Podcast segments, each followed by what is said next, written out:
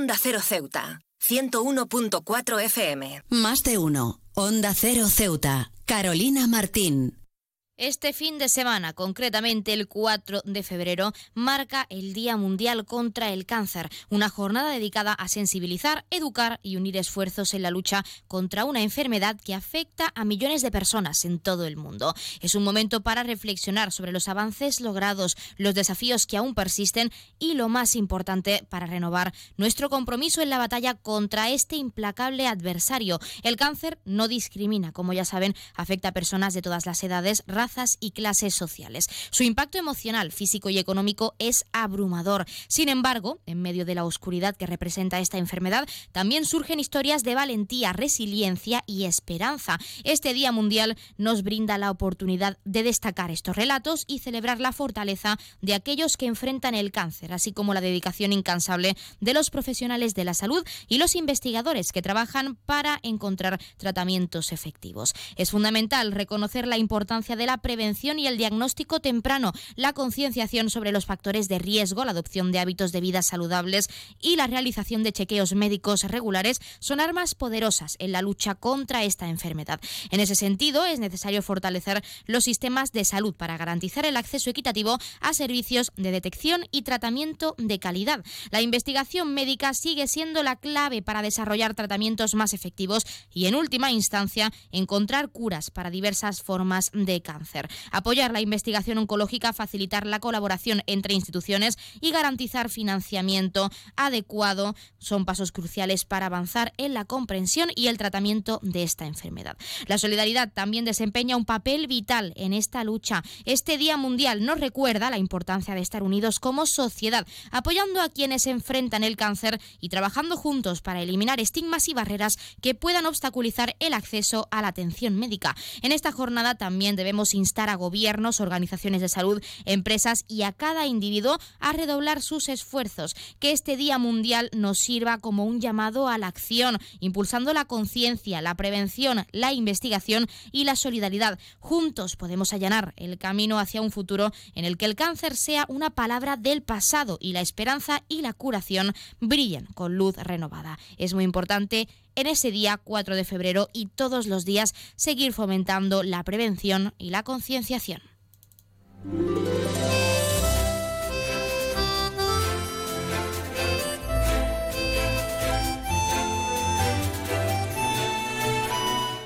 Tardes. Arrancamos el programa de este viernes 2 de febrero y lo hacemos hablando de la importancia de seguir luchando contra el cáncer de cara a su Día Mundial. Nosotros, ya saben, arrancamos ya con nuestro Más de Uno Ceuta. Vamos a desconectar como cada día por un rato con un programa que viene cargado de temas interesantes.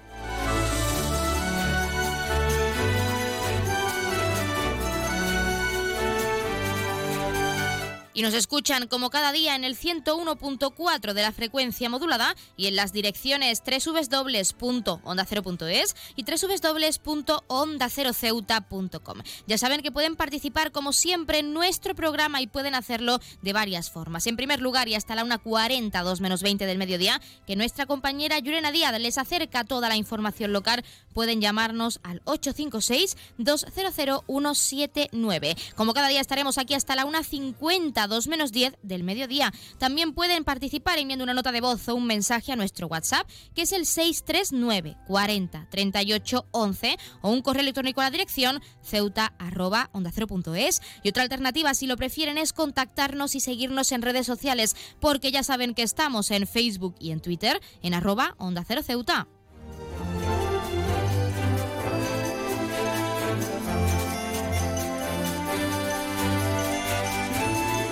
Pueden contarnos si creen esencial realizar actividades que promuevan la prevención de esta enfermedad e incluso cómo van a formar parte este fin de semana o de este día concreto para ayudar a luchar contra esta lacra que nos sigue afectando por desgracia a toda la sociedad. Ya saben que también pueden participar para felicitar a un ser querido que cumpla años, dedicarle una canción o incluso pedirnos su tema favorito para que suene durante unos minutos en nuestro espacio, porque como siempre les decimos, queremos escucharles con nuevas canciones géneros musicales, experiencias, recetas, anécdotas. Así que ya saben que pueden llamarnos y hacernos partícipes de su vida diaria porque es lo que queremos. Queremos escucharles, que participen y que nos cuenten, que confíen en nosotros como siempre hacen y nos llamen porque queremos escuchar su voz al otro lado del teléfono.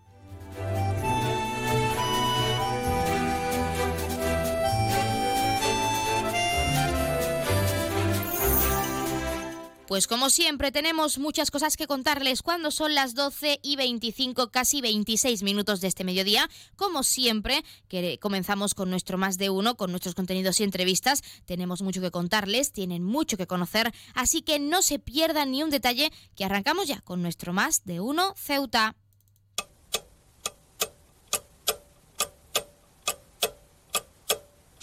Y arrancamos, como siempre, conociendo la última hora. Los centros de salvamento marítimo ubicados en Andalucía, entre los que se incluye el de Tarifa, del que depende la ciudad autónoma de Ceuta, han publicado su balance del pasado 2023. Según el documento, coordinaron el pasado año el rescate, asistencia o búsqueda de 6.384 personas, lo que supone un 10% más que el año anterior en las 1.418 actuaciones marítimas atendidas en total.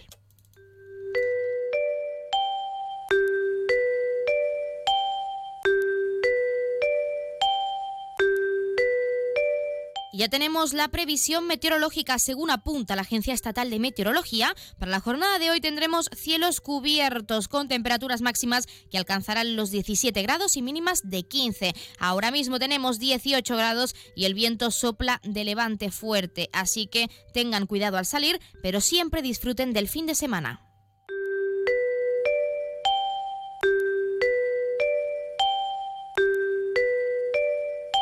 Y como siempre, también queremos contarles la noticia curiosa del día. La usuaria de TikTok, arroba Patrifer, ha publicado un vídeo para denunciar la que considera incomprensible diferencia de precios entre los alimentos sin gluten y con gluten. Hay que hablarlo porque me parece demencial. Aparte de diabética, soy celíaca y no puedo tomar gluten. Estoy en el supermercado y he venido a comprarme un bollo. Ha empezado explicando la joven en el vídeo viral. A, continuación, ha enseñado un bizcocho de marca blanca sin gluten que cuesta nada menos que 4 con 0,9 euros y lo ha comparado con uno que tiene 100 gramos más y gluten y que tiene un precio de 2,39 y así ha reaccionado un euro con 50 de diferencia por una cosa que tú no puedes elegir. Tampoco te dan ningún tipo de ayuda para nada. Encima las harinas sin gluten son, muchos, son mucho más baratas porque son de arroz, garbanzo, lentejas, etc. Para terminar, ha insistido en que no entiende esta gran distinción de precios en algo tan básico que no eliges. Además de las muchas reacciones, el vídeo acumulado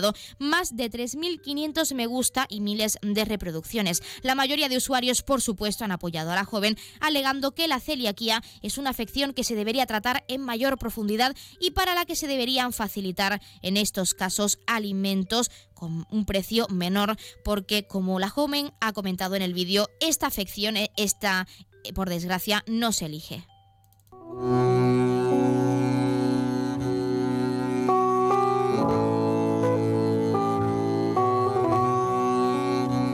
Pasamos a conocer la agenda cultural. Continúan a la venta las entradas para ver el próximo 17 de febrero, a partir de las 7 y media, en nuestro Teatro Auditorio, el último proyecto escénico de la actriz y monologuista canaria Antonia San Juan. Entrevista con mi hija Mari, una crítica feroz hacia el patriarcado. Ya saben que pueden adquirir las entradas tanto de forma presencial en la taquilla del teatro como a través de la página web www.ceuta.es, por un precio, en este caso, que oscila entre los 3 y los 10 euros, en función también del lugar del teatro en el que se elijan dichas localidades. Recordarles también que el Museo del Paseo del Rebellín acoge hasta el próximo 4 de febrero, les queda este fin de semana, la exposición de PROI, Los Elementales, se puede visitar según el horario de apertura. Y también hasta el próximo 7 de abril acogerá la muestra Arqueología y Vida Cotidiana en la Almina de Ceuta, siglos XVIII y XIX. En este caso se puede visitar de martes a sábado de 10 a 2 y de 5 a 8 de la tarde y domingos y festivos de 11 de la mañana a 2 del mediodía.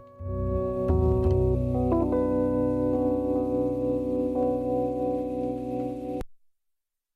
También, como siempre, contarles qué ocurrió un día como hoy. En 1959, Indira Gandhi es nombrada presidenta del Partido del Congreso Indio. En 1974, descubrimiento en Shanxi, en China, de una estatuilla de arcilla por parte de un campesino que daría lugar al yacimiento de los guerreros de terracota. En 1988, presentación de la banda de hard rock Guns N' Roses en el Hotel Ritz de Nueva York. En 1989 se retiran las últimas tropas soviéticas de Kabul en el marco de la de Afganistán. Y el pasado año 2023, finalmente, los funcionarios de defensa de los Estados Unidos observan lo que sospechaban que era un globo de observación, de observación perdón, sobre el estado de Montana. Como consecuencia, Estados Unidos acusa a China de violar su soberanía.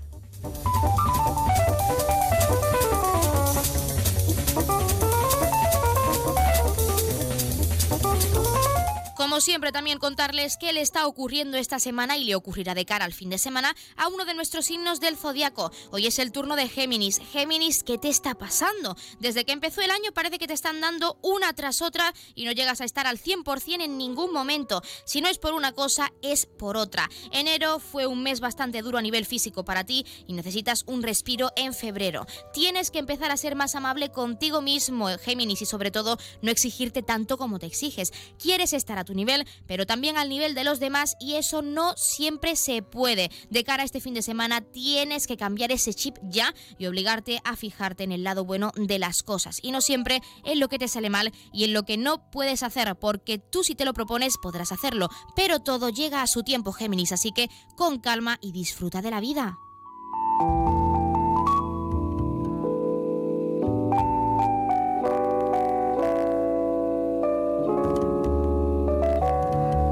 Y mañana sábado se llevará a cabo la undécima marcha de El Tarajal, un evento cuyo objetivo es recordar a las víctimas de un suceso que ya cumple 10 años, recorriendo las calles céntricas de la ciudad, exigiendo lo que señalan verdad, justicia y reparación. Nos lo explicaban una de las organizadoras, Pilu Alba Díaz, a la que por supuesto vamos a escuchar, no se pierdan ni un detalle.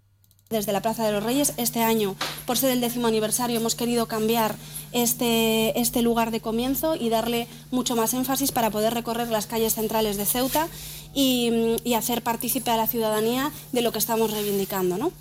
Se hará este comienzo haciendo alusión a la justicia, segunda palabra del lema de este año, eh, y haremos presentes a, los 14 jóvenes a las que les arrebataron la vida. Los tendremos con nosotros mediante unos rostros dibujados y sus nombres, porque queremos que, que cada persona esté presente con nosotros ese día, que se les llame por su nombre, porque son personas, son jóvenes que ya no están entre nosotros y a los que queremos hacer justicia. Pues ya lo han escuchado y cuando son las 12 y 32, casi 33 minutos de este mediodía, vamos a entrar de lleno ahora sí en nuestros contenidos y entrevistas. Tenemos mucho que contarles, tienen mucho que conocer como siempre, porque les acercamos toda la información con mucha ilusión, así que no se pierdan ni un detalle que ahora sí arrancamos con nuestro Más de Uno Ceuta, con nuestros contenidos. Más de Uno, Onda Cero Ceuta, Carolina Martín. Atención a todos los cazadores de ofertas. Este mes en Gavitec, la nave de las lámparas disfruta de descuentos de hasta el 50% en una amplia selección de productos. Desde lámparas decorativas hasta ventiladores de nueva generación y material eléctrico en general. Imagina renovar tu hogar con una iluminación sostenible, eficiente y de nueva generación. Te facilitamos la instalación, todo a un precio que te sorprenderá. Gavitec, la nave de las lámparas. Inauguramos una línea de bobinas de cables eléctricos con todas las secciones comerciales y tipos de cable disponibles para el profesional del sector y empresas especializadas. Te esperamos en la esplanada Muelle de Poniente, nave 104, la nave de las lámparas, donde te ofrecemos nuestra tarjeta de descuento permanente. Ven y descubre cómo hacer que tu hogar brille y se refresque con nuestras ofertas exclusivas.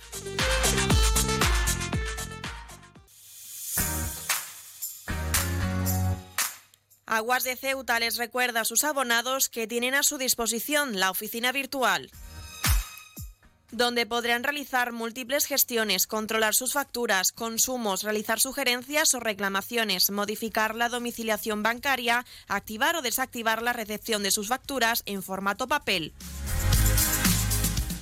ACEMSA dispone además de una app en la cual podrán realizar avisos de averías, reclamaciones y disponer de acceso a diferentes links relacionados con nuestra empresa.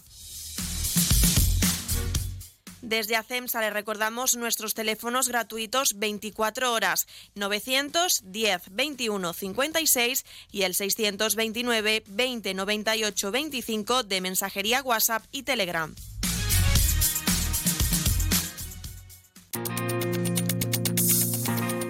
Clínica Septen, Centro de Reconocimiento de Conductores.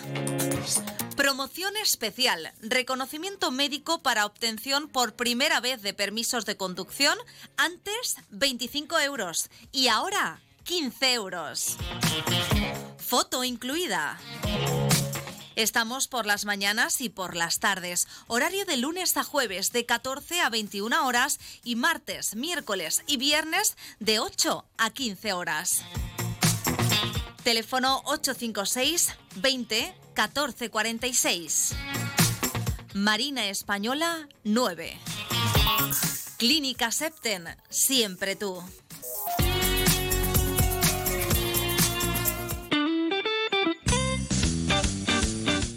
Mueco Ceuta, como siempre ofreciendo a nuestros clientes un buen servicio y buenos productos.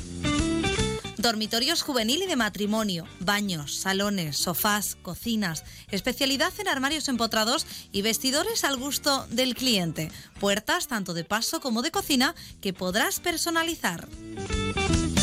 Mueco Ceuta, en ampliación Muelle de Poniente, Avenida Reyes Católicos y Loma Margarita.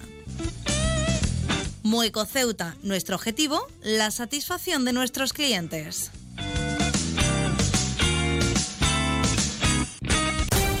Onda Cero Ceuta. 101.4 FM.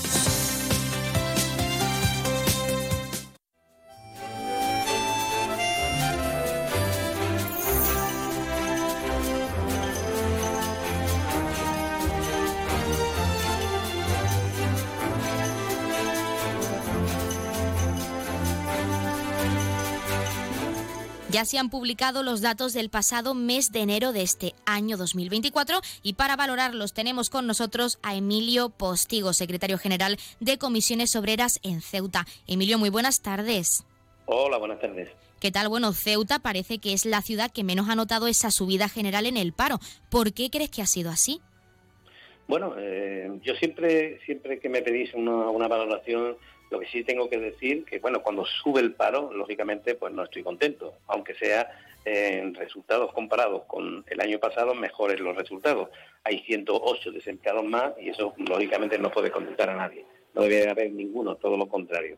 Pero bueno, teniendo en cuenta de que ha pasado el mes de, la Navidad, la, la fiesta, y que en esas fechas se contratan a mucha gente, pues comparándolo con el año pasado, en enero del año pasado, pues ha habido 42 desempleados menos que el pasado año. Es decir, que hay 108 y el año pasado fueron 150. Es decir, sigue habiendo ha habido desempleados, pero 42 menos. Por lo tanto, aunque los datos son negativos porque hay desempleados, lo podemos considerar que bueno son más positivos que eh, las mismas fechas del año pasado, lo que quiere decir, y como siempre digo, que la reforma laboral está dando poco a poco sus frutos, lo que quiere decir vamos mejorando en disminuir las listas de paro.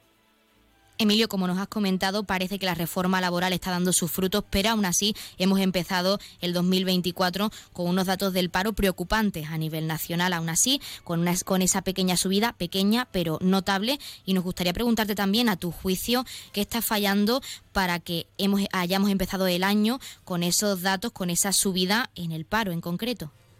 No, tenéis que tener en cuenta también que eh, en enero, en enero, pues siempre, de, siempre, se nota mayor número de desempleados porque en las, fiestas navideñas hay muchísimas más, contrataciones.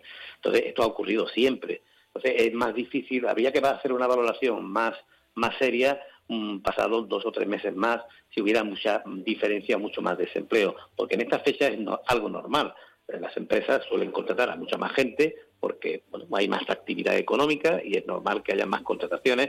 Y luego cuando pasa estas fechas pues es normal también de que bueno estas personas que han contratado de suplemento para estas fiestas pues las despidan. Entonces las valoraciones y la y, bueno y a ver qué es lo que pasa si es que sigue disminuyendo y con importancia hay que hacerla un poquito más adelante. De esta manera bueno seguimos insistiendo como sindicato de que sí hay que seguir trabajando y buscando fórmulas para que bueno no haya ni un solo parado más sino que vayan disminuyendo las la listas del paro Emilio, volviendo a Ceuta, parece que los contratos indefinidos han ayudado a mantener los buenos datos, entre comillas, en nuestra ciudad. Pero, ¿qué suponen exactamente? Porque, como muchas veces se ha comentado, pueden ser un arma de doble filo. ¿Realmente es así o nos está beneficiando en este, caro, en este caso perdón, en el paro?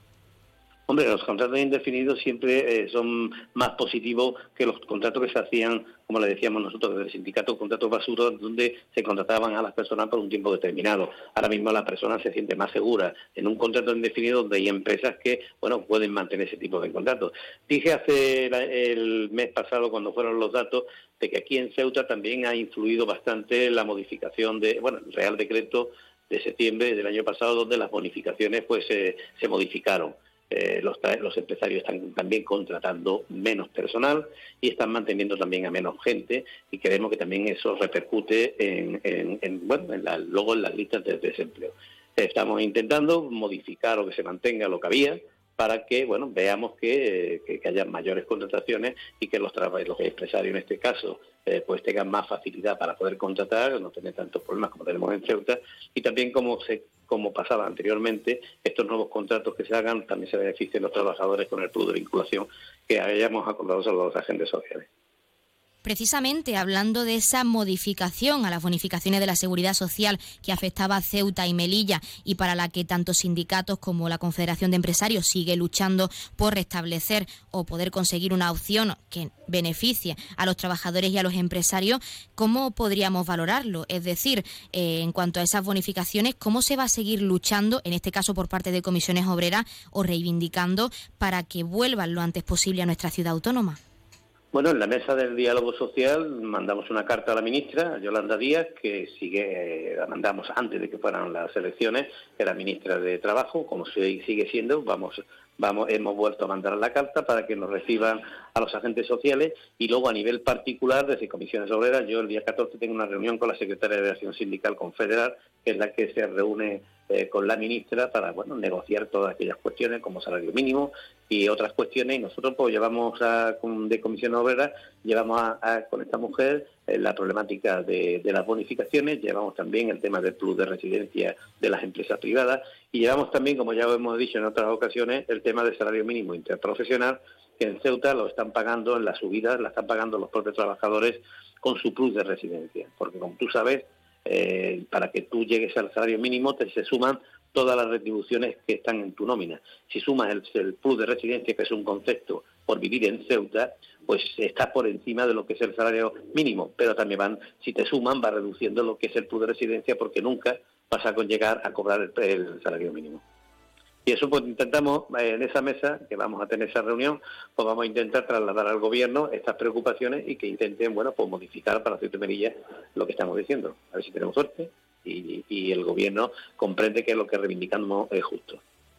Comisiones seguirá poniendo sobre la mesa esos temas que al final nos perjudican o nos afectan, mejor dicho, a los ciudadanos ceutíes en este caso, pero aún así, viendo estos datos relativamente positivos del pasado mes de enero, del primer año de 2024, Emilio, ¿crees que vamos por buen camino? Que después de esa reunión siempre hay que valorar cómo la ministra pues reacciona ante esas peticiones que llevaréis a cabo desde el Sindicato de Comisiones Obreras, pero por ahora, ¿crees que vamos por un buen camino, que está esa reforma laboral, como hemos dicho antes, pues viendo sus frutos en la ciudad autónoma y que si seguimos así podemos ver un descenso en el paro? Bueno, eso lo estamos viendo conforme van pasando los meses. Desde que se aprobó la reforma laboral, el paro ha descendido en Ceuta en cuotas bastante importantes. Solamente tiene que ver las estadísticas desde que se aprobó la reforma laboral. Eh, ha ido bajando el paro, mm, eh, con, el número bastante importante. Es verdad que hay altas y bajas, me refiero mayor número de parados y van disminuyendo la lista de paros, pero no en la cantidad que la había antes. Por eso decimos que sí es positivo el, la reforma laboral porque está, dando sus frutos. Pero vamos, estaremos satisfechos cuando no haya ni un solo parado en, las listas del paro. Eso es lo que buscamos desde los entes de comisiones obreras.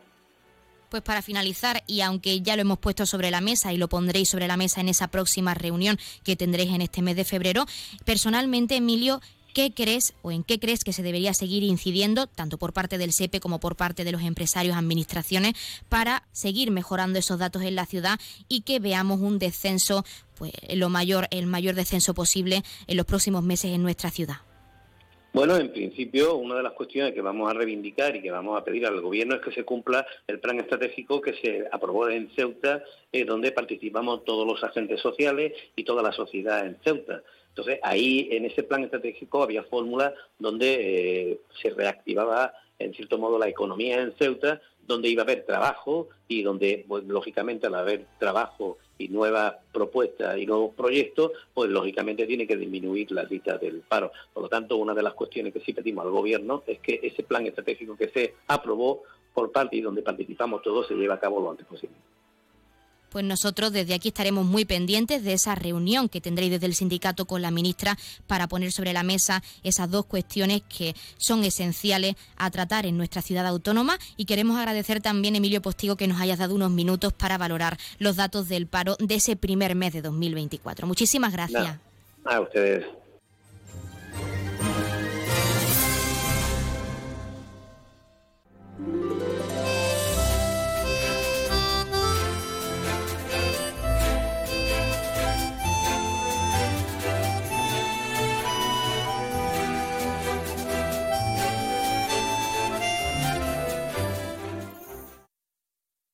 Más de uno. Onda Cero Ceuta. Carolina Martín.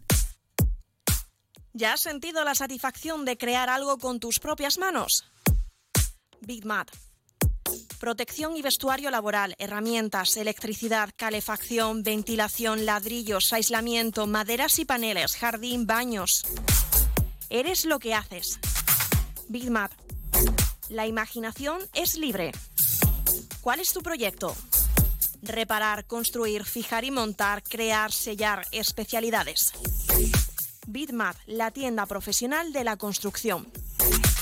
Cementos y materiales de construcción en Ceuta en Muelle Alfau. Teléfono 956 51 71 17.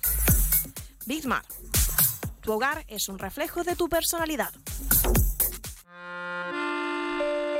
Si eres de los que se duermen con las noticias, Aquí, eso de despertar interés se nos da bien. Nos acompaña Pedro Sánchez. He tratado siempre de, cumplir con mi palabra. ¿Y por qué nos ha mentido tanto entonces, presidente? Señor Núñez Feijóo, buenos días. ¿Está usted insinuando que la dirección de correos ha tenido algún interés en que no se repartieran a tiempo los votos por correo? Pocos se atreven a preguntar lo que todos queremos saber, pero en Onda Cero contamos con más de uno. Si escuchar lo mismo de siempre te cansa, despiértate con Alsina. Más de uno con Carlos Alsina. De lunes a viernes desde las 6 y siempre que quieras en la web y en la app. Onda Cero, tu radio. Onda Agraria. Agricultura, pesca, ganadería, mercados. Aquí empezamos Onda Agraria, una hora recorriendo con todos vosotros el campo español. Resolver consultas, dudas de ámbito legal o ámbito administrativo que nos envían los oyentes. Cuéntenos un poquito esa aceituna, cómo se traduce luego en el aceite, qué tipo de aceite nos da. La voz del campo. Para los amantes de la cerveza, la posibilidad de que no haya lúpulo, pues hace que se nos pongan los pelos de punta. Cuéntanos, como ya saben nuestros oyentes, la climatología es una de las Onda Agraria. Pablo Rodríguez Pinilla y Soledad de Juan. Sábados y domingos a las 6 de la mañana y siempre que quieras en la web y en la app de Onda Cero. Te mereces esta radio. Onda Cero, tu radio.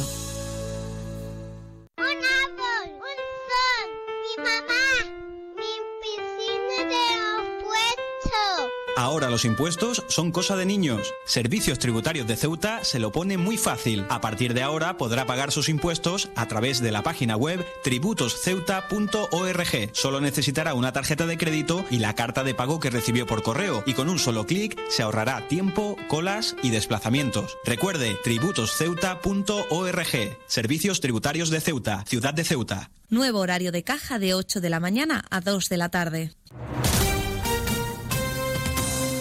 Cero Ceuta.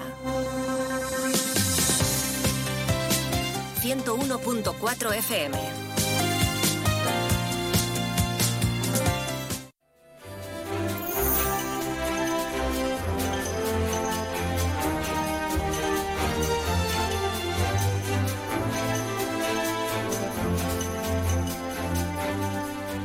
Como cada viernes contamos con nuestra sección de cine y como siempre lo hacemos de la mano de nuestro colaborador Juan Carrasco. En este caso queremos hablar del clásico El infierno del odio. Juan, muy buenas tardes.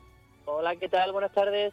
Bueno, es un clásico del 1961, si no me equivoco con la fecha, y sí que nos gustaría incidir en primer lugar en esa sinopsis para quien no la conozca del todo todavía. Sí, que, nadie se asuste cuando hablamos de una película japonesa de Akira Kurosawa en blanco y negro, porque de primera es echa, eh, eh, un poco para atrás a, alguien que no sea especialmente amante del cine, eh, pero no, no nos hemos vuelto locos ni nos hemos vuelto especialmente gafapasta, sino que nos gusta dar un espacio, al menos mensualmente, para, para cine de todos los tiempos, cine temporal, y dicen que los clásicos pues fundamentalmente se llaman clásicos porque no se pueden hacer mejor y esta película es inmejorable. Es una película sobre todo muy entretenida, eh, es muy para todos los públicos, de verdad que lo es, y, es un thriller eh, que podría haber firmado perfectamente Hitchcock. Eh, trata, ya enlazando con tu pregunta, de, un empresario que, es Toshiro Mifune, que es seguramente el, actor japonés más reputado de todos los tiempos, que que está a punto de hacerse con el control de, su empresa, una empresa de, zapatos, eh, y justo cuando reúne el dinero para, comprar la mayoría de, las acciones, recibe una, llamada de teléfono mm, diciendo que su hijo ha sido secuestrado y, pidiéndole un rescate bastante bastante contundente que hace que, ese dinero que tiene preparado para para la transacción pues, pues peligre. Eh, a partir mm, eh, es toda una intriga interesantísima, eh, tiene dilemas morales, tiene muchísimo interés de principio a fin, porque la, película empieza trepidante y acaba trepidante, tiene un final muy bueno también, y es muy, muy recomendable. sus dos horas y poco que, que dura, merece, cada minuto merece la pena. Juan, de hecho, la mayoría de los críticos de cine la califican como una obra maestra. ¿Qué tiene de especial para tener tan ex, tanto éxito en lo que las críticas se refiere? Pues que Akira, Akira Kurosawa es maestro. Eh, cada, cada fotograma es para ponerlo en una exposición fotográfica. Eh, tiene eh, una agilidad enorme, los actores están muy bien, los diálogos son muy, muy inteligentes y sobre todo la historia engancha de principio a fin. Eh, tiene algunos planos que son buenísimos, de muchísima gente dentro del plano, eh, sin taparse unos a otros. eso requiere no solo mucho cuidado a la hora de, poner una cámara y a la hora de, hacer coreografía, sino a la hora de visionarlo en la cabeza del director. Y, y sobre todo eh, es lo que decía al principio, que ah, para el gran espectador, eh, para el espectador que, que ve la película con, con la pretensión de pasar un buen rato y, poco más, eh, que generalmente suele ser la intención de, de, todos nosotros cuando vemos una película por primera vez, merece mucho la pena porque es muy, muy divertida, es, es muy, muy trepidante hasta el final por analizarla, Juan, en profundidad y un poco en relación a lo que has comentado de la cinematografía. Uno de los puntos a destacar también eh, por parte de las críticas de esta película es además de la cinematografía, la elección de la paleta de colores, porque al final todo tiene relación, pero en concreto, ¿crees que contribuyen a mejorar la trama de esta película? Sí, eh, sí, sí, el, blanco y el blanco y negro le queda muy bien, exceptuando una secuencia de la película que tiene un momento, eh, una pincelada de color, que es muy rompedor, eh, muy interesante que no puedo decir por qué ni cuál es, porque si no estaría estropeando algo, pero, pero en general el blanco y negro le, le aporta mucho. Y, y, bueno, los escenarios naturales son también muy interesantes, eh, porque, porque se ve parte, una parte de Tokio muy interesante y, y, el resto de la película que está desarrollado en habitaciones, en grandes estancias, pero con mucha gente, eh, también tiene una fotografía estupenda y, y merece, merece echarle un buen ojo técnico. Juan, en cuanto al mensaje de la película, la temática central, ¿cómo la interpretas? Es decir, ¿Cómo crees que aborda algún tema relevante o cómo crees que puede mejorar todavía más la actuación de esos personajes y que han conseguido que esta película se mantenga en el tiempo? ¿Cuánto valdría para ti la vida de una persona cuando es de tu familia y cuando no lo es? Eh, ¿Cuánto vale para ti el dinero y cómo de importante es eh, eh, algunas cosas como la familia o el trabajo? ¿Y en qué escalafón de prioridades están? Eh, todo eso se plantea en esta película y es completamente atemporal, porque estamos hablando de los 60, pero estamos en, 2024 y sigue siendo preguntas al aire que están de pleno de pleno vigor y que dentro de, de 30 años me imagino que seguirán siendo exactamente igual de importantes. Juan, también nos gustaría, como siempre, eh, un poco analizar, más que analizar, desgranar esta película a tu juicio personal y nos gustaría, en primer lugar, aspectos positivos que hayas destacado de esta película. Un ritmo muy, muy ágil mm, que hace que el metraje, que, que, son más de dos horas, que hoy por hoy, hoy en día las películas se hacen tirando a más cortas, eh, no, se, no se te hace un metraje pesado, no se te hace largo en ningún momento. Eh, unos personajes mm, que, que, son muy atemporales, son muy extrapolables fuera de Japón, eh, aunque las costumbres japonesas se ven eh, la manera de, comportarse de, cada uno y, la manera de, dirigirse los unos a los otros, se ve la, la, costumbre japonesa, es también interesante, pero los personajes son muy extrapolables, podría ocurrir en cualquier parte del mundo. Eh, la investigación policial podría ser perfectamente ubicada en España o en Estados Unidos o en Gran Bretaña igualmente. Y, un principio que, que, engancha, no, no requiere que, que, tengas que esperar 20 minutos a que la trama esté servida, eh, está servida desde el principio, y un final que está acorde con una gran historia, porque hay veces que las películas se desinflan en los últimos 15 minutos y, y decepcionan su final, este final está bastante bien, y, y, bueno, eh, es eh, para valientes porque yo la vi, la primera vez que la vi la vi en japonés además, pero no la vi en japonés por, por nada concreto, sino porque es que no tenía opción de verla eh, en otro idioma. la única opción que, que, tenía era verla en japonés subtitulado y, me habían hablado tan bien de ella que le eché valor y le di una oportunidad y, y me encantó, porque además las actuaciones siempre en versión original ganan. Así que la recomiendo encarecidamente a todo el mundo. Pues para finalizar y para que todos los ceutíes y no ceutíes, nuestros oyentes que quieran verla, puedan hacerlo, ¿dónde se puede encontrar actualmente este clásico? En TCM, en el canal TCM, muy fácil de, buscar. Eh, en Filming también está y en, en Hulu, creo recordar que está también pues nosotros nos quedamos con esta recomendación, con este clásico tan interesante y que como decimos se mantiene en el tiempo, muy aclamado por la crítica. Y como siempre, Juan Carrasco, queremos agradecer que nos hayas dado unos minutos en nuestra sección de cine y en nuestro programa, como siempre, para recomendarnos una película, en este caso bastante interesante y clásica. Como siempre, hasta la semana que viene. De nada, hasta la semana que viene.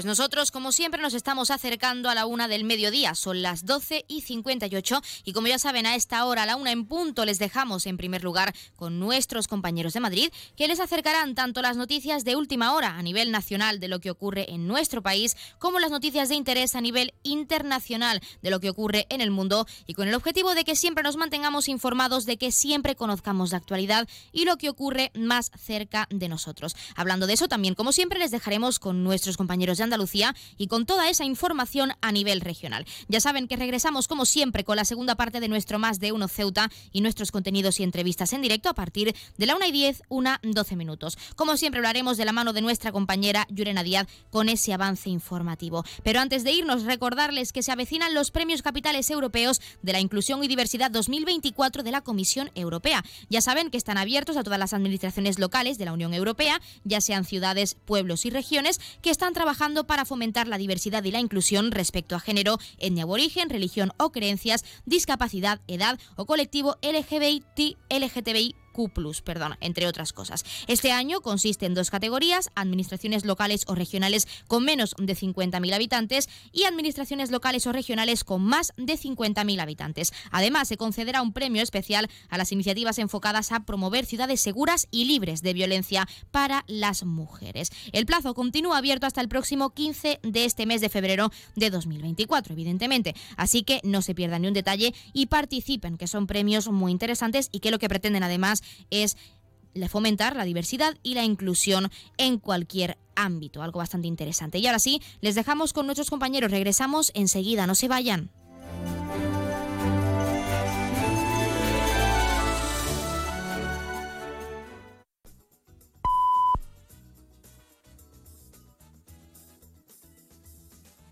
Es la 1 de la tarde, mediodía en Canarias.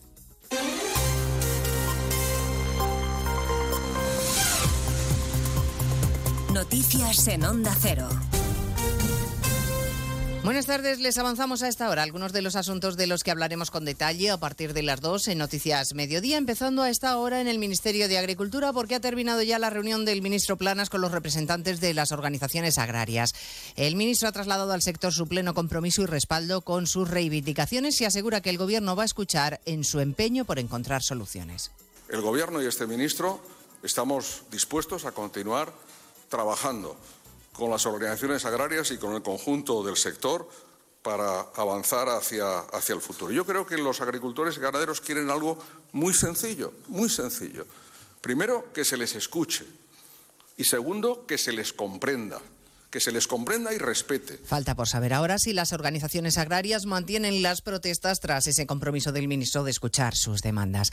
A partir de las 2 de la tarde les contaremos cómo queda la foto de situación del mercado laboral en nuestro país que dejan los datos del mes de enero.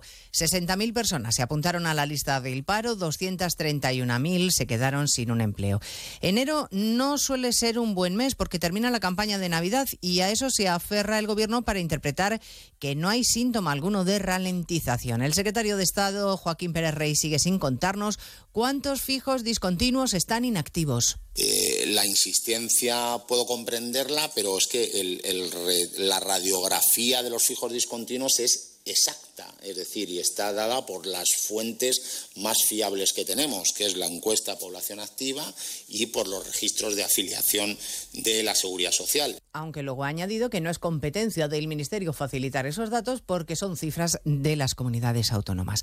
Los sindicatos destacan que el 70% de las personas que han perdido un empleo son mujeres y desde la Asociación de Trabajadores Autónomos su presidente Lorenzo Amor sostiene que la inestabilidad política está pasando factura al mercado laboral y en especial en el colectivo de quienes trabajan por cuenta propia. Se perdieron 546 autónomos cada día en el mes de enero, un dato 16.949 que es el cuarto peor dato de, la década y además está por encima de la pérdida media que se han producido en los últimos 10 años. La ministra de Trabajo, Yolanda Díaz, estaba hoy más pendiente de su audiencia con el Papa en el Vaticano, tanto que ni siquiera ha comentado esas cifras de paro cuando ha comparecido ante la prensa. Ha definido al Papa como el mejor embajador del empleo decente en el mundo y dice que ha hablado con Francisco de todo lo que está pasando en el planeta, de las guerras, la desigualdad, los pellets, pero no de la amnistía. Hemos hablado de los derechos humanos en el mundo, de la vulneración de los mismos, de todas las guerras en el mundo, no solo de Palestina, que por supuesto Palestina eh, Ucrania, pero Yemen, todas las guerras que se puedan imaginar y no hemos hablado de la amnistía.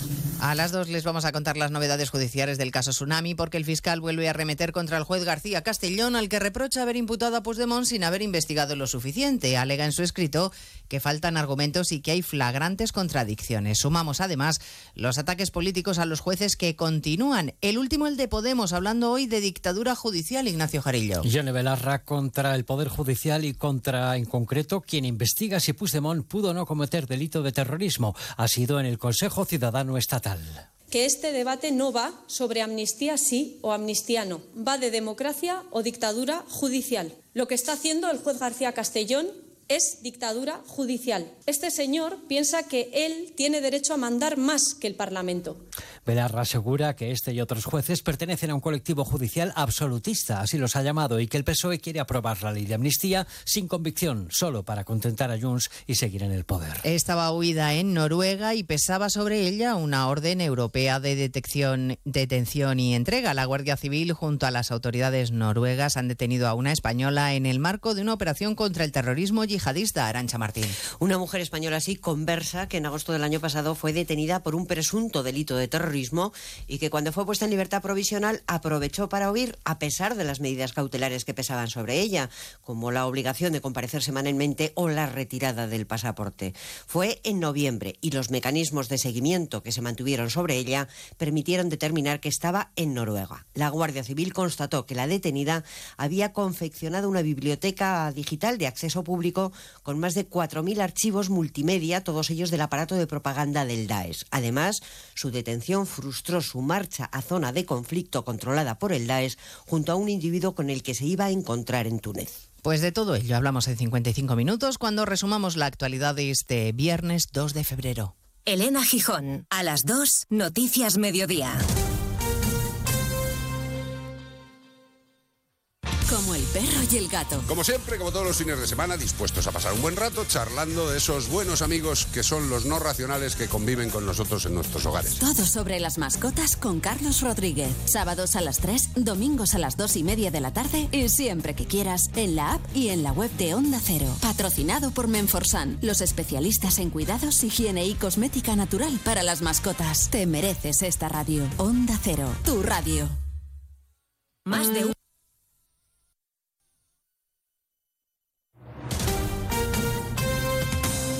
Andalucía, Onda Cero.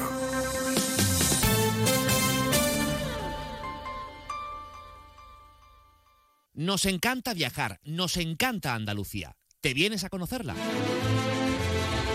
Iniciamos nuestro viaje cada miércoles a las dos y media de la tarde y recorremos Andalucía contigo. Gente Viajera Andalucía, un programa de turismo, actualidad, gastronomía, tradiciones y buen humor en Onda Cero. Con la colaboración de la Consejería de Turismo, Cultura y Deporte de la Junta de Andalucía. Te mereces esta radio. Onda Cero, tu radio. Sobre todo, Onda Cero Andalucía.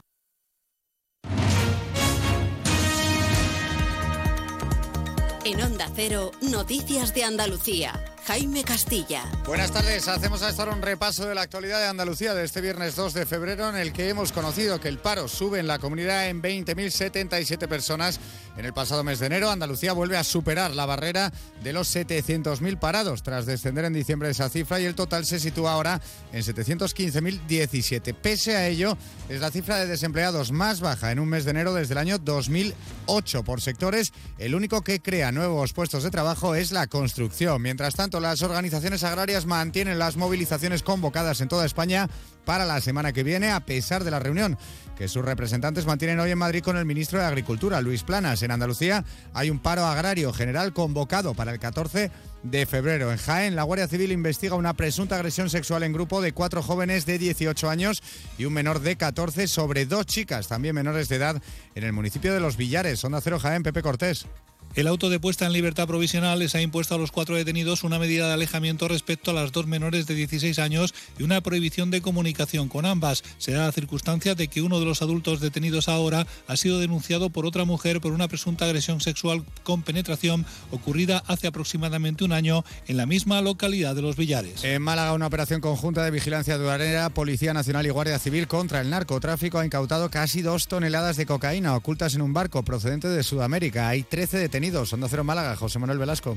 La investigación ha permitido la desarticulación de una organización criminal que presuntamente contaba con la connivencia de un funcionario de aduanas y de un empresario del sector de la alimentación refrigerada. Este último cedió un escáner de su propiedad para la detección de sustancias estupefacientes. Ambos habían creado una férrea infraestructura a juicio de los investigadores. Dos personas han sido detenidas acusadas de estar detrás de la estafa del falso Brad Pitt, con la que engañaron a una mujer granadina para robarle 170.000 euros. Onda Cero Granada, Guillermo Mendoza. El juzgado de instrucción número 4 de Granada ha dejado libertad con cargos a los dos detenidos por esta causa que se remonta a principios del 2022 cuando la denunciante fue contactada a través de Facebook por una especie de club de fans de Brad Pitt y a partir de entonces comenzaron una serie de interacciones continuadas en el tiempo que le llevarían supuestamente a comunicarse directamente con el actor. Seguimos ahora con el repaso de la actualidad de cada provincia y lo hacemos por Almería. En Almería continúa la tensión por las protestas de los agricultores franceses. Muchos camiones almerienses han visto afectados durante las movilizaciones. El campo cifra en pérdidas de 75 millones de euros a la semana.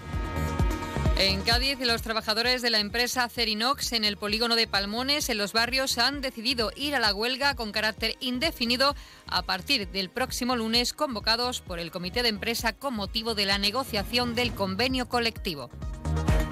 Ceuta se va a celebrar la Asamblea General del Colegio de Médicos de España, una decisión adoptada por este órgano para apoyar las reclamaciones de los profesionales de la sanidad y para que el Gobierno atienda las reivindicaciones del sistema de salud ceutí. Hoy se ha entregado un reconocimiento a los médicos jubilados que han sido voluntarios en la batalla contra el COVID. En Córdoba se celebra el primer Festival del Aceite de Oliva Virgen Extra que organiza el Consorcio de la Gastronomía Cordobesa. Actividades como catas o incluso la extracción de aceite en una mini almazara se sucederán a lo largo del fin de semana en la céntrica Plaza de las Tendillas con la participación de todos los aceites con denominación de origen de la provincia. En Huelva, los agricultores portugueses mantienen hoy los cortes de carreteras que unen el país luso con la frontera de España en la zona de los municipios onubenses de Rosal de la Frontera y Paimogo. Los cortes afectan a las carreteras en el 433 y HU 7400 en territorio español. Y Sevilla ya es la capital europea del espacio para todo este año. El alcalde ha recibido el nombramiento de las 35 ciudades con intereses aeroespaciales que forman la comunidad Ariane. Conlleva la celebración de numerosas actividades y conferencias en Sevilla a lo largo de todo este 2024. Más noticias de Andalucía a las 2 menos 10 aquí en Onda Cero. Onda Cero. Noticias de Andalucía. El miércoles 7 de febrero, en la Casa Colón de Huelva, de 2 y media a 3 de la tarde, Andalucía es verde, en directo desde el primer Congreso Nacional del Hidrógeno Verde. Daremos a conocer todo lo que este combustible llamado a revolucionar la industria supondrá para nuestra comunidad y para Huelva, sede de este ambicioso proyecto. Andalucía es verde. Susana Valdés. Este próximo miércoles 7 de febrero a partir de las 2 y media de la tarde, desde Huelva y para toda Andalucía. Andalucía es verde. Te mereces esta radio. Onda Cero, tu radio. Hay muchos tipos de energía, pero hay una que hace que todo avance, creando oportunidades de futuro, impulsando una industria verde, potenciando el desarrollo sostenible y generando bienestar. Una energía que lucha contra el cambio climático y respeta el medio ambiente. Descubre, conoce, aprende y disfruta de todo lo que las energías renovables pueden hacer por ti. Y haz brillar tu energía. Junta de Andalucía.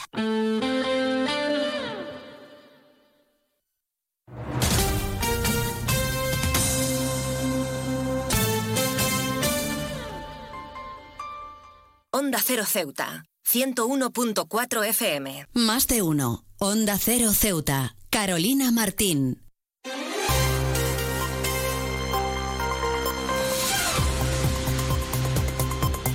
Pues retomamos, como siempre, la segunda parte de nuestro Más de Uno Ceuta y lo hacemos, como siempre, también de la mano de nuestra compañera Llorena Díaz, que ya está preparada con ese avance informativo. Así que vamos a darle paso ya. Llorena Díaz, muy buenas tardes. ¿Qué nos tienes que contar hoy? Muy buenas tardes. Pues Ceuta ha sido elegida sede para la celebración de la Asamblea General del Colegio de Médicos de España, una decisión adoptada por este órgano para apoyar las reclamaciones de los profesionales de la sanidad y que el Gobierno atienda las reivindicaciones para el sistema de salud en Ceuta. En esta jornada se ha celebrado la entrega de premios Sánchez Prado a médicos jubilados que han sido voluntarios en la batalla contra la COVID-19. El presidente del Colegio de Médicos de Ceuta, Enrique Roviralta, ha recordado que según los datos, Ceuta es el territorio con menor esperanza de vida, además de ser considerado como área de difícil desempeño y cobertura médica. También contarles en otros asuntos, hablamos de política y es que Vox propone elevar de 10 a 15 años el plazo, el plazo de residencia para adquirir la nacionalidad española. La vicepresidenta de Vox, Ceuta, Teresa López, ha explicado que tras conocer los datos de que el gobierno concedió la nacionalidad española a 240.000 extranjeros en 2022, el doble que en 2000 20, perdón, en 2023 el doble que en 2022, Vox ha registrado en el Congreso una proposición de, de ley relativa a la modificación del régimen jurídico de la nacionalidad. Y también hemos conocido los datos facilitados por el Centro de Salvamento Marítimo ubicados en Andalucía, entre los que se incluye el puerto de Tarifa, del que depende Ceuta, donde coordinaron el año pasado el rescate, asistencia y búsqueda de más de 6.300 personas, lo que supone un 10% más que en 2022, lo que se traduce en 1.418 actuaciones marítimas atendidas. Y hablando de datos, precisamente en esta jornada el Servicio Público de Empleo Estatal ha dado a conocer los datos del paro registrados en el mes enero en Ceuta, que ha aumentado en 108 personas desempleados, un total de 1.900 personas. Por sexos, el desempleo en Ceuta sigue afectando a las mujeres con 6.119 personas frente a los 3.831 hombres en situación de desempleo y por edades sigue siendo más perjudicado el colectivo de jóvenes mayores de 25 años, que ha registrado también un leve aumento con 125 personas más en comparación con el mes anterior, lo que se traduce en 8.636 parados. Recuerden que esto tan solo ha sido un avance informativo y que hablaremos más detalladamente en nuestro informativo que regresa como siempre a partir de las 2 menos 20 del mediodía. No se lo pierdan. Pues muchísimas gracias, como siempre, a nuestra compañera Yurena Díaz, que nos deja este pequeño avance informativo de cara a toda la información local, que como ya saben, regresa a partir de la 1.40, 2 menos 20 del mediodía en directo. Pero seguimos aquí en nuestro programa con nuestros contenidos y entrevistas. Y por adelantar, hemos estado esta mañana en el Paseo del Rebellín, donde la Asociación Española contra el Cáncer ha situado un stand informativo para seguir visibilizando esa lucha y esa concienciación contra esta enfermedad y de cara a esa conmemoración del Día Mundial el próximo 4 de febrero, este fin de semana. Hablamos con Isabel Hernández, que es la psicóloga de la entidad en Ceuta, así que no se pierdan ni un detalle, que después de escuchar a nuestros colaboradores, vamos a escuchar esa entrevista que hemos tenido con ella.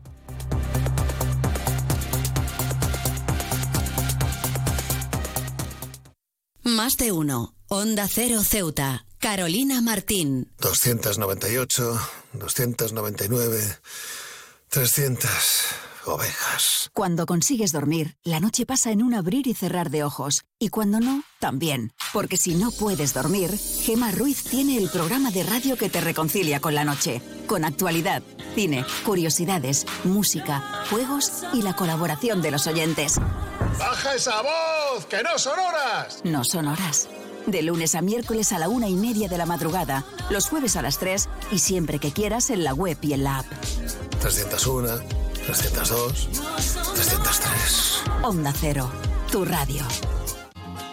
Es normal pensar que la radio hace mucha compañía, pero nosotros queremos agradecer la compañía que vosotros, los oyentes, hacéis a la radio.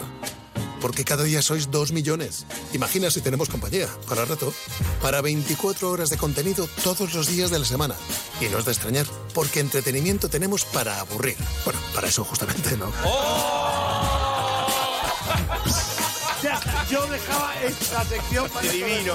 Estamos aquí para que el trayecto de vuelta a casa se os haga familiar, para que tengáis excusa para salir a correr, para que ese vuelo de varias horas se os pase volando y para que no dormir sea un sueño. Onda Cero, tu radio. Onda Cero Ceuta, 101.4 FM.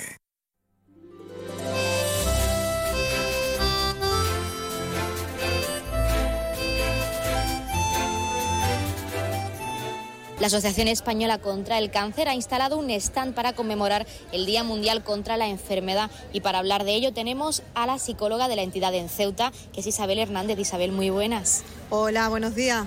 Lo más importante y en primer lugar, ¿qué se va a poder encontrar la ciudadanía ceutí en este stand en el día de hoy? Bueno, pues este stand que está enfrente de Zara, en lo que os vais a encontrar es un equipo de voluntarios y técnicos que os van a animar a sensibilizaros por el Día Mundial contra el Cáncer. La actividad es muy sencilla, consistirá en un lacito verde que os vamos a, entregar gratuitamente y nos gustaría que os hicierais fotos con, con- el eslogan, ¿no? con, el, el- con el Todos contra el Cáncer, que es nuestro eslogan de este año, y subirlo a redes para, bueno, pues de alguna manera crear una marea verde que sensibilice sobre esta enfermedad y el miedo que la ciudad tiene muchas veces a acercarse a, la palabra o, pues, bueno, incluso a, evaluarse ¿no? médicamente porque nos da, nos da miedo y queremos romper esos miedos y, poder de esta manera sensibilizar y, acercar a, la ciudadanía a la prevención del cáncer. De hecho, no es la única actividad que tenéis pensada para ese Día Mundial que se conmemora el próximo 4 de febrero. También realizasteis el día de ayer esas jornadas contra el cáncer y tenéis otras muchas acciones. ¿Por qué, Isabel, es tan importante en este caso salir a la calle para concienciar a la ciudadanía en la prevención contra esta enfermedad que, por desgracia, nos sigue afectando a toda la ciudadanía, a toda la sociedad? Es muy importante que, que nos acerquemos a la ciudadanía a pie, ¿no? que estemos en el tú a tú y que y que rompamos miedos. Y el miedo es que nos vean, que nos pregunten, aprovechamos que estamos los técnicos aquí, que pueden hacernos preguntas de los privados o de, o de cómo no, dirigirse ¿no? A, su médico y, ver que, bueno, pues que es una enfermedad que efectivamente eh, tiene una tasa de mortalidad alta, pero también tiene una tasa de supervivencia y hay que confiar en que cuanto antes se detecte esta enfermedad, más posibilidades terapéuticas y de supervivencia tenemos y, el miedo hay que romperlo, si no es verdad que la evolución de la enfermedad avanza y muchas veces los médicos dicen no lo ponéis muy difícil ahora eh, si hubieras venido hace un par de años o un año cuando te notaste esto, pues no hubiéramos tenido más posibilidades, ¿no? más probabilidades de supervivencia. Exacto, de hecho, nos gustaría también preguntarte como psicóloga, como profesional en esta entidad en concreto, ¿por qué crees que sigue siendo un tema tabú? E incluso muchas personas temen a preguntar o no quieren ni siquiera pensar en esta enfermedad. Hay personas que ni siquiera la nombran, porque todavía existe ese tabú en nuestra sociedad. A ver, eh, te diría que yo llevo trabajando en la asociación ya va a ser 17 años y he notado un cambio. He notado un cambio de poner el stand y parecer que era eh, una, no sé, como un, un margen de distancia increíble entre la persona que se cruzaba y nosotros y ahora se acerca mucho más. Ahora ya la normalizan la enfermedad, ahora se visibiliza de otra manera. Pero es una enfermedad dura y no me parece que el optimismo o el falso optimismo o no, yo digo a veces el Mr. Wonderful ha hecho mucho daño eh, hay que tener en cuenta que es una enfermedad que es sufriente, que sufre el paciente y la familia y que hay que dar los máximos apoyos, pero que hay una tasa de supervivencia cada vez más alta, que hay mejores tratamientos, que hay unos cribados que están funcionando, que hay mucha información que creo que es muy necesaria que dispongamos y que la palabra cáncer asusta, pero que mm, a los médicos, a los que estamos en este ámbito, no nos da miedo enfrentarnos, eh, investigar, mejorar nuestros servicios, mejorar nuestro, nuestro trabajo para pues, pues eso, ¿no? Para la calidad de vida, que de eso se trata, y, garantías de supervivencia en los casos en los que sea posible se ha observado un cambio positivo y también un poco en relación a lo que nos acabas de comentar, cómo se está desarrollando la jornada de hoy, no solo la de hoy, sino también la actividad tan interesante que realizasteis en el día de ayer, esa jornada, sobre todo para conocer cómo la ciudadanía pues está participando y quiere conmemorar o ayudar en la prevención del cáncer. Pues nada, muy contentos. Eh, darle las gracias a todas las personas que ayer se acercaron a las cuartas jornadas del cáncer.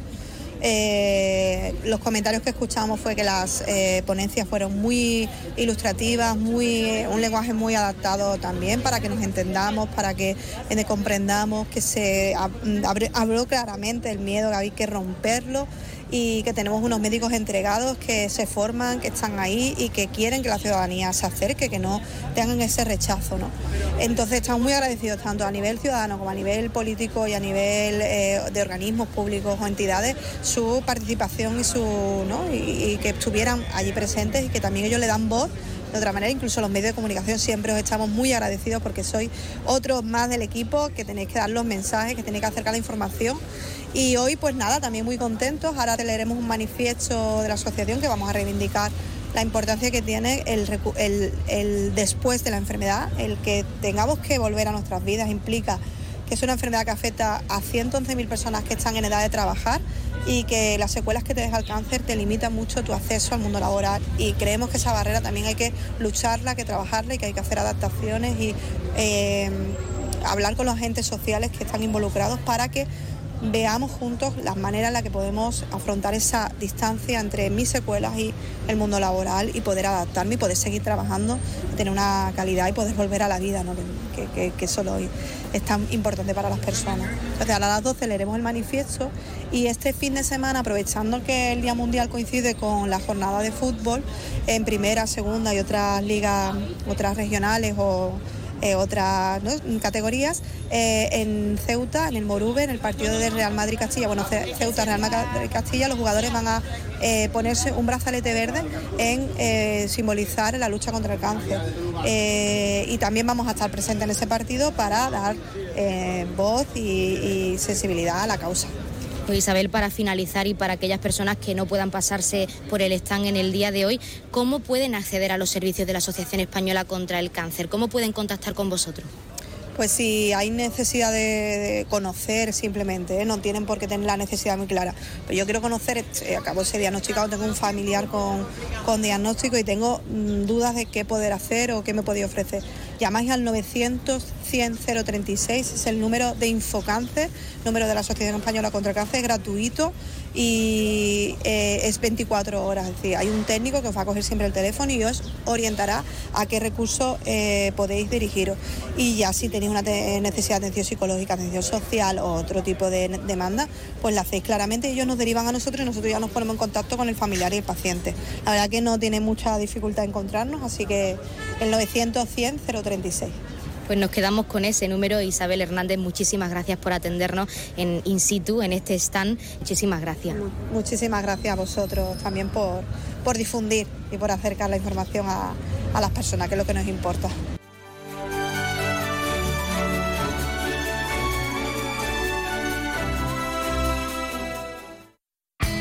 En CESIF, la Central Sindical Independiente y de Funcionarios, todo lo que hacemos es gracias a ti porque con tu confianza y apoyo, tú lo haces posible. CESIF es otra clase de sindicato. Independiente y profesional, transparente y cercano. Sindicato más representativo en las administraciones públicas de España y en muchas empresas privadas. Sea cual sea tu profesión, en la función pública o en la empresa privada, CESIF es tu sindicato. Vota CESIF. Defiende tu trabajo. Pues ya han escuchado a Isabel Hernández, psicóloga de la Asociación Española contra el Cáncer en Ceuta. Y como siempre, ya tenemos al otro lado de la línea esa Asamblea Territorial de Cruz Roja con ese sorteo en directo como es costumbre. Así que vamos a darles paso ya. Asamblea Territorial de Cruz Roja, muy buenas tardes. Buenas tardes. A continuación le ofrecemos el sorteo correspondiente al día 2 de febrero.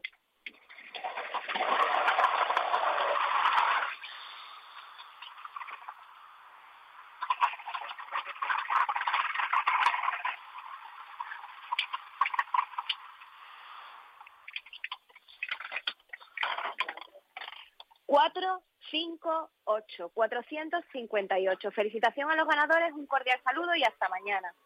Hasta el lunes, en este caso, a la Asamblea Territorial de Cruz Roja y, como siempre, agradecer la participación en nuestro programa en directo para ofrecernos ese sorteo, como es costumbre. Y enhorabuena a todos los premiados y premiadas que, como cada día, esperamos hayan recibido esa gran noticia con nosotros y que no hayan sido pocos, que se acerca el fin de semana. Acabamos de empezar el segundo mes de 2024, febrero, y nunca viene mal una noticia como esta. Recordarles el número agraciado de hoy, que ha sido el 458. 458, popularmente conocido como Los Limones. 458, Los Limones. Y ahora sí pasamos a conocer los números de interés. Ya saben que el 112 es para emergencias, 016 lucha contra el maltrato, el 900 018 018 para el acoso escolar y el 024 el teléfono de atención a conductas suicidas. Y si quieren contratar un servicio de taxi, ya saben que en nuestra ciudad en Ceuta contamos con dos empresas. Autotaxi con el 856 925 225 y Radiotaxi taxi con tres números de teléfono 956 51 5406,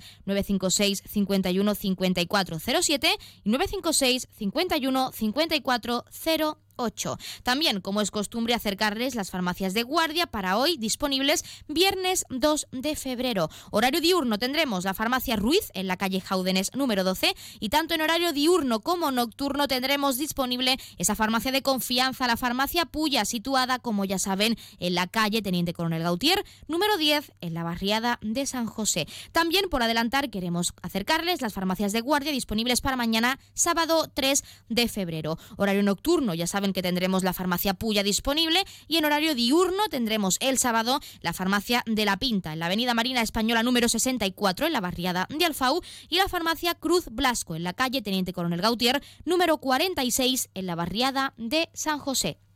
Como siempre les hemos acercado esos números de interés y farmacias de guardia y como es costumbre vamos a dejarles con algo de música, unos minutos, para que desconecten y se relajen con nosotros. Regresamos enseguida con la recta final de nuestro Más de Uno Ceuta, así que no se vayan todavía, que nos queda mucho por contarles.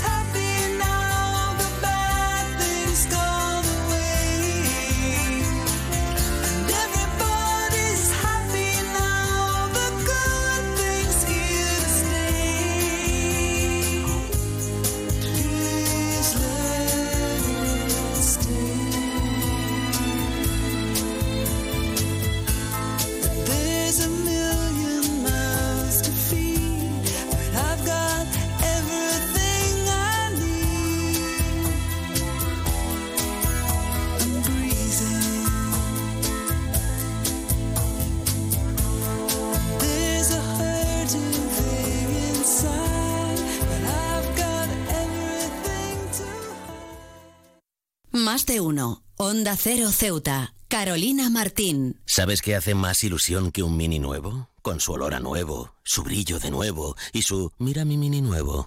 Un concesionario nuevo lleno de minis nuevos. Ven a Mini Borrás Motor, en Avenida España. Tu nuevo concesionario Mini en Ceuta. Con su olor a nuevo, su brillo nuevo. Onda Cero Ceuta. 101.4 FM.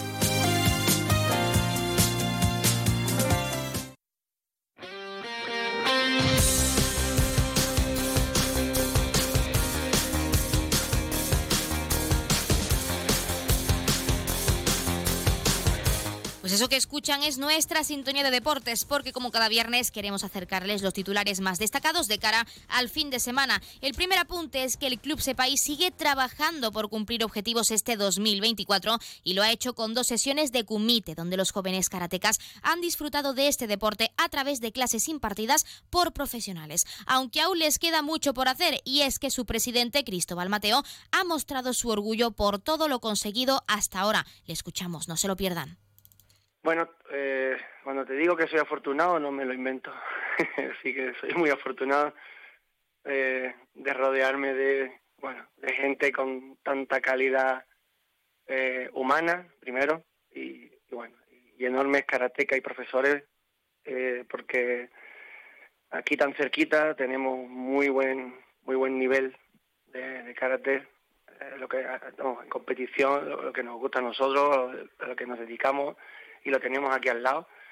Y bueno, me, llegó la invitación de que si quería estar presente en unos cursos que iban a hacer la, selección nacional de Marruecos a través de, un maestro que, tuve la suerte de conocer el verano pasado y no me lo pensé. Entonces, bueno, es la segunda vez que vamos. La primera fui con cinco alumnos, esta vez hemos ido con 19 y se dio lugar aquí en Chagüen con cuatro de los mejores clubes del norte de Marruecos, con miembros de la selección nacional marroquí, campeones de, de, África. Bueno, un lujazo. Lujazo poder, pues, nuestros campeones con los suyos, eh, compartir tatami, eh, hacer actividades, compartir ideas, eh, pegarnos, entre comillas. Eso fue increíble y, y lo mismo. Hay muchos muchos proyectos que queremos hacer, eh, yendo a Marruecos, viniendo ellos y, en esa estamos. Y, la verdad que la experiencia es buenísima, que por supuesto repetiremos. Ahora eh, este viernes ya empezamos las competiciones oficiales, nos desplazamos a Ávila, la primera liga nacional de las categorías levines, infantiles y juveniles.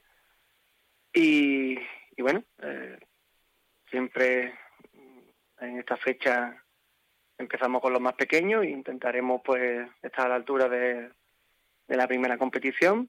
Todavía es pronto porque bueno, acabamos de empezar el año, pero estamos en esa dinámica, nos dedicamos a ello y intentaremos competir al máximo nivel. eh, y luego pues bueno, se puede dar o no se puede dar, como siempre digo, pero el esfuerzo tiene que estar ahí, las ganas también y, seguro que lo darán todos como siempre.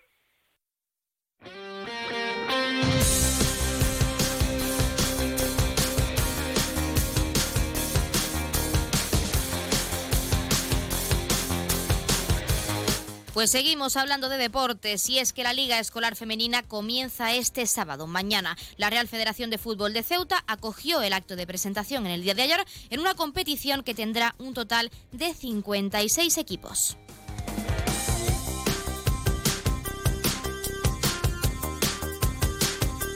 Por otro lado, el Polillas Ceuta se acerca a la zona de permanencia. Los ceutíes deben encadenar varios triunfos si quieren salir de la situación peligrosa.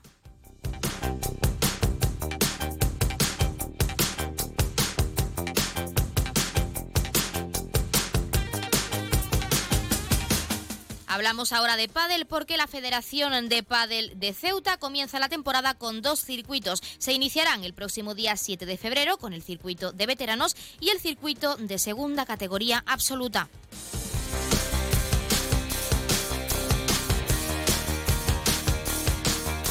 También contarles que Cristian Rodríguez se ha convertido en el nuevo jugador de la agrupación deportiva Ceuta. El centrocampista ha firmado hasta final de temporada y procede del Club Deportivo Castellón.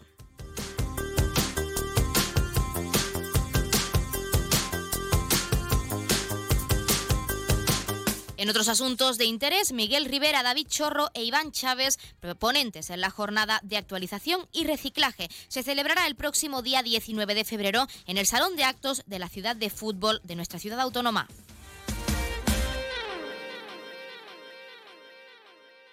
Por otra parte, la Federación de Ajedrez de Ceuta ya tiene los primeros árbitros. La Territorial Caballa ya dispone de jueces en esta disciplina tras meses de trabajo y conversaciones con la Central de Madrid.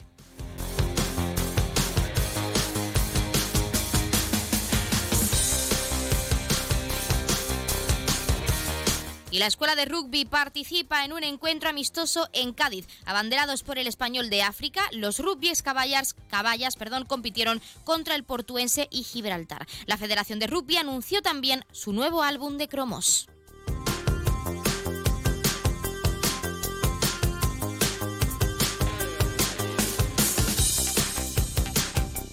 Y un último apunte deportivo, el, Bulldog, el Bulldogs Hockey Ceuta en línea se prepara para la cuarta sede de la Liga Promoción. Los ceutíes realizarán dos partidos ante Marbella Piratas y Sevilla Dragons el próximo sábado, este sábado, perdón, en Fuengirola.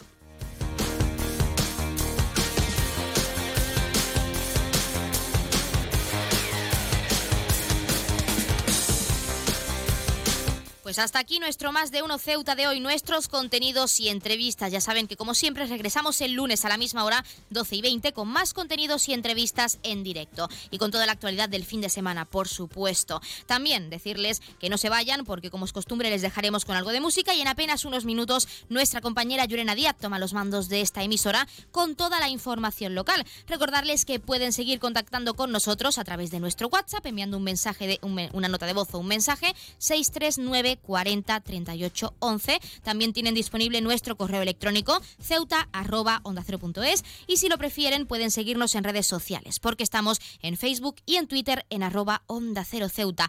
Pero por si se han perdido nuestro programa en directo, no se preocupen que contarán también en nuestra, en nuestra página web www.onda0ceuta.com o si lo prefieren www.onda0.es, nos buscan por Ceuta o por 101.4 FM por esta frecuencia modulada. Allí encontrarán nuestros podcasts y nuestros artículos escritos, para que siempre estén al tanto de lo que ocurre en esta hermosa ciudad. Y ahora sí, les dejamos con música y con nuestra compañera Llorena Díaz en unos minutos. No se vayan todavía y que pasen muy buena tarde y feliz fin de semana.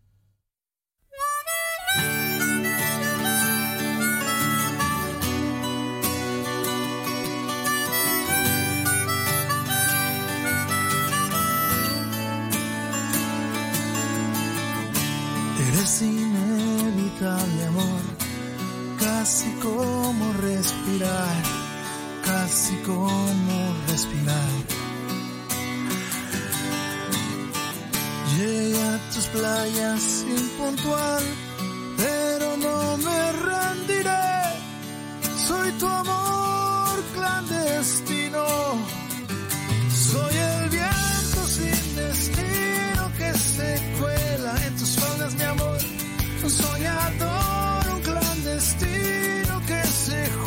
hasta la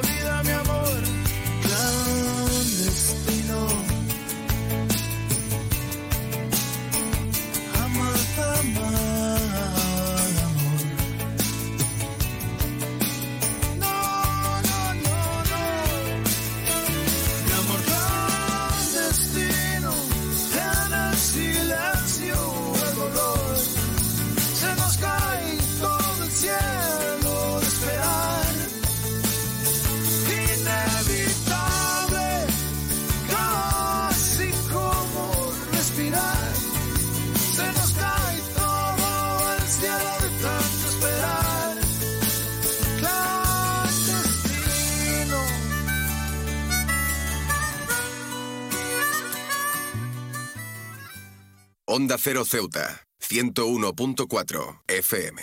Noticias. Onda Cero Ceuta. Llurena Díaz. Muy buenas tardes, son las 2 menos 20 de este viernes 2 de febrero. Llega la hora de noticias de nuestra ciudad, es la hora de noticias en Onda Cero.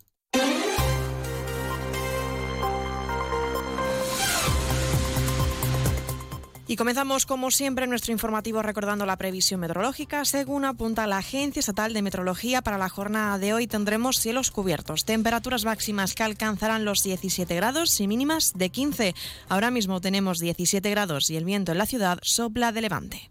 Servicios informativos en Onda Cero Ceuta. Pues entramos de lleno en nuestros contenidos y es que Ceuta ha sido elegida sede para la celebración de la Asamblea General del Colegio de Médicos de España, una decisión adoptada por este órgano para apoyar las reclamaciones de los profesionales de la sanidad y que el Gobierno atienda las reivindicaciones para el sistema de salud en Ceuta. El presidente del Colegio de Médicos en Ceuta, Enrique Roviralta, ha recordado que según los datos, Ceuta es el territorio con menor esperanza de vida, además de ser considerada como área de difícil desempeño y cobertura médica. El Ministerio de Sanidad certifica que tenemos el menor número de médicos por habitante de toda España. La Unión Europea ha calificado eh, la sanidad de Ceuta como la peor de todo el país. Y el Instituto Nacional de Estadística eh, certifica también, desgraciadamente, que los ciudadanos de Ceuta tienen la menor esperanza de vida de toda España. Pero además hemos sufrido y sufrimos eh, hemos sufrido la huelga médica más larga de toda España. Casi 11 meses de huelga, que por cierto hoy empieza una tregua temporal, pero no deja, eh, aunque hay una tregua, el conflicto subyace y el conflicto no está cerrado. En esta jornada se ha celebrado la entrega de premios Sánchez Prado a médicos jubilados que han sido voluntarios en la batalla contra la COVID-19, un acto en el que también ha participado el presidente del Colegio de Médicos de España, Tomás Cobos. Tremendo agradecimiento a los que vais a recibir este honor, que sois los médicos más mayores del Colegio de Médicos de Ceuta. Eh, habéis dedicado vuestras vidas a, a, una herramienta absolutamente clave. No hay nada, no sea esta una creencia filosófica, política o religiosa que esté por encima de la dignidad de las personas. Y la clave y la herramienta de la dignidad de las personas es su salud. Os habéis dedicado vuestras vidas a eso. Y no hay mayor íntima felicidad, quitando el amor, que es el sentimiento más elevado, que dedicar las vidas a ayudar a los demás. También ha intervenido la consejera de Sanidad, Navila Bencina, poniendo en valor la importancia para el derecho a la equidad en salud de los ceutíes que se solucionen y atienda los déficits en, en materia de salud en la ciudad. Como sabéis, para el Gobierno de la ciudad, la sanidad es una prioridad y uno de nuestros principales retos y prioridades y preocupaciones, tal y como hemos manifestado en repetidas ocasiones, ya que es de capital importancia para el derecho a la equidad en salud de los ceutíes y, por ende, de los españoles. Que los déficits, sanitarios que lamentablemente tenemos en nuestra ciudad se solucionen. De esto saben mucho los médicos ceutíes, Y cambiamos de asunto. La consejera de Hacienda, Kisi Chandiramani, ha expuesto en la sede del Partido Popular el trabajo desarrollado por el Gobierno local para la elaboración de los presupuestos generales de la ciudad para 2024. Chandiramani ha destacado el espíritu conservador de este documento, al que por el momento dice no le, no le afecta la ausencia de las cuentas del Estado. La consejera reclama al Ministerio de Hacienda la puesta en marcha del Real Decreto de subida salarial de los funcionarios y personal laboral y también el cambio en las bonificaciones fuimos muy conservadores a la hora de elaborar los presupuestos de, la ciudad y nosotros previmos la misma, las mismas cantidades que teníamos en el presupuesto de 2023. Entonces, eh, todavía estamos en enero, no se nota. Eh, vamos a reiterar la petición de la modificación del artículo 33 del impuesto de sociedades y vamos a solicitar una ampliación de todas las bonificaciones del 50 al 60% en los impuestos que estén así establecidos. Y Vox propone elevar de 10 a 15 años el plazo de residencia para adquirir la nacionalidad, la nacionalidad, española. La vicepresidenta de Vox en Ceuta, Teresa López, explica que tras conocer el dato de que el Gobierno concedió la nacionalidad española a 240.000 extranjeros en 2023, el doble que el año anterior, Vox ha registrado en el Congreso una proposición de ley relativa a la modificación del régimen jurídico de la nacionalidad. También eh, añadir a los requisitos de adquisición por residencia no tener antecedentes penales y acreditar conocimiento de la lengua, constitución, historia y cultura españolas y la pérdida de la nacionalidad española por la comisión de delitos contra la Constitución, orden público, independencia y defensa nacional y comunidad internacional así como que la condena penal firme y la resolución administrativa sean causas de pérdida de la nacionalidad española. A través de esta proposición de ley apostamos por blindar la adquisición de la nacionalidad española ante los fraudes en su adquisición.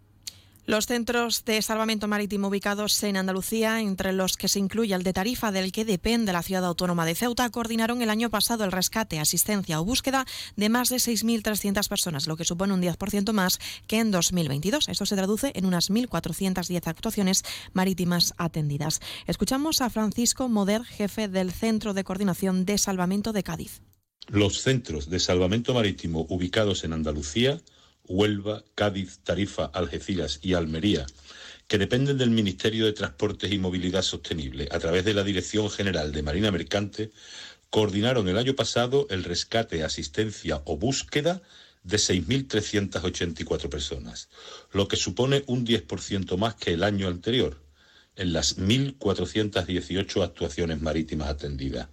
El mayor número de incidencias estuvo relacionado con la náutica de recreo, un 28%. Onda Cero Ceuta. 101.4 FM. Más noticias en Onda Cero. En esta jornada, el Servicio Público de Empleo Estatal ha dado a conocer los datos del paro registrados en el mes de enero. En Ceuta ha aumentado en 108 personas desempleadas, un total de 9.950 personas. Por sexos, el desempleo en Ceuta sigue afectando a las mujeres, con 6.119 personas frente a los 3.831 hombres en situación de desempleo.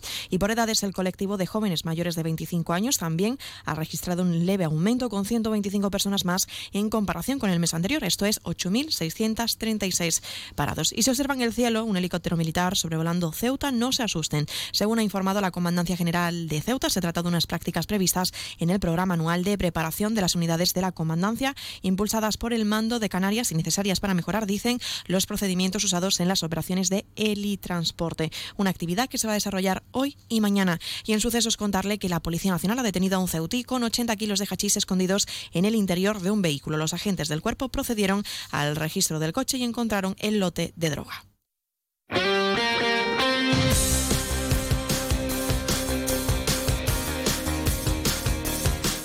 Y es momento de pasar a conocer la información deportiva. Les contamos que la Federación de Padel de Ceuta está preparando los primeros torneos del 2024 para comenzar así con la temporada y lo hará en el Club Loma Margarita. Dos circuitos para los días del 7 al 11 de febrero. Se trata del circuito de veteranos y el circuito de segunda categoría absoluta. Para participar en la categoría de veteranos es necesario cumplir los 35 años durante el año 2024, no habiendo limitación de edad para el torneo de la categoría de segundo de absoluto.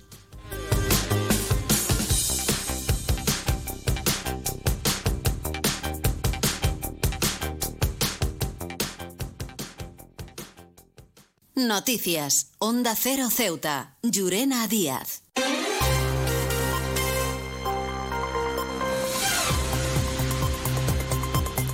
Y de esta forma nos estamos acercando a las 2 menos 10 al final de nuestro informativo. Se quedan como siempre con nuestros compañeros Andalucía que les acercarán toda la información a nivel regional y unos minutos más tarde, a partir de las 2 del mediodía, nuestros compañeros de Madrid les ofrecerán toda la actualidad a nivel nacional e internacional. Volvemos ya el lunes, como siempre, a partir de las 8 y 20 de la mañana para contarles todo lo que suceda en nuestra ciudad durante las próximas horas y durante este fin de semana. También aprovecho para recordarles que pueden seguir todas las noticias de Ceuta a través de nuestras redes sociales. Estamos tanto en Facebook como en Twitter en arroba Onda Cero Ceuta. También pueden visitar nuestra web en arroba onda cero ceuta.com. Y también antes de la despedida recordarles la previsión meteorológica que nos acompañará en el día de hoy. Tendremos cielos cubiertos, temperaturas máximas que alcanzarán los 17 grados y mínimas de 15. El viento en la ciudad sopla de levante y también soplará durante todo el fin de semana. Parece que el sol nos acompañará a partir del lunes. Esto ha sido todo. Me despido. Que pasen muy buena tarde y un feliz fin de semana. Nos escuchamos el lunes.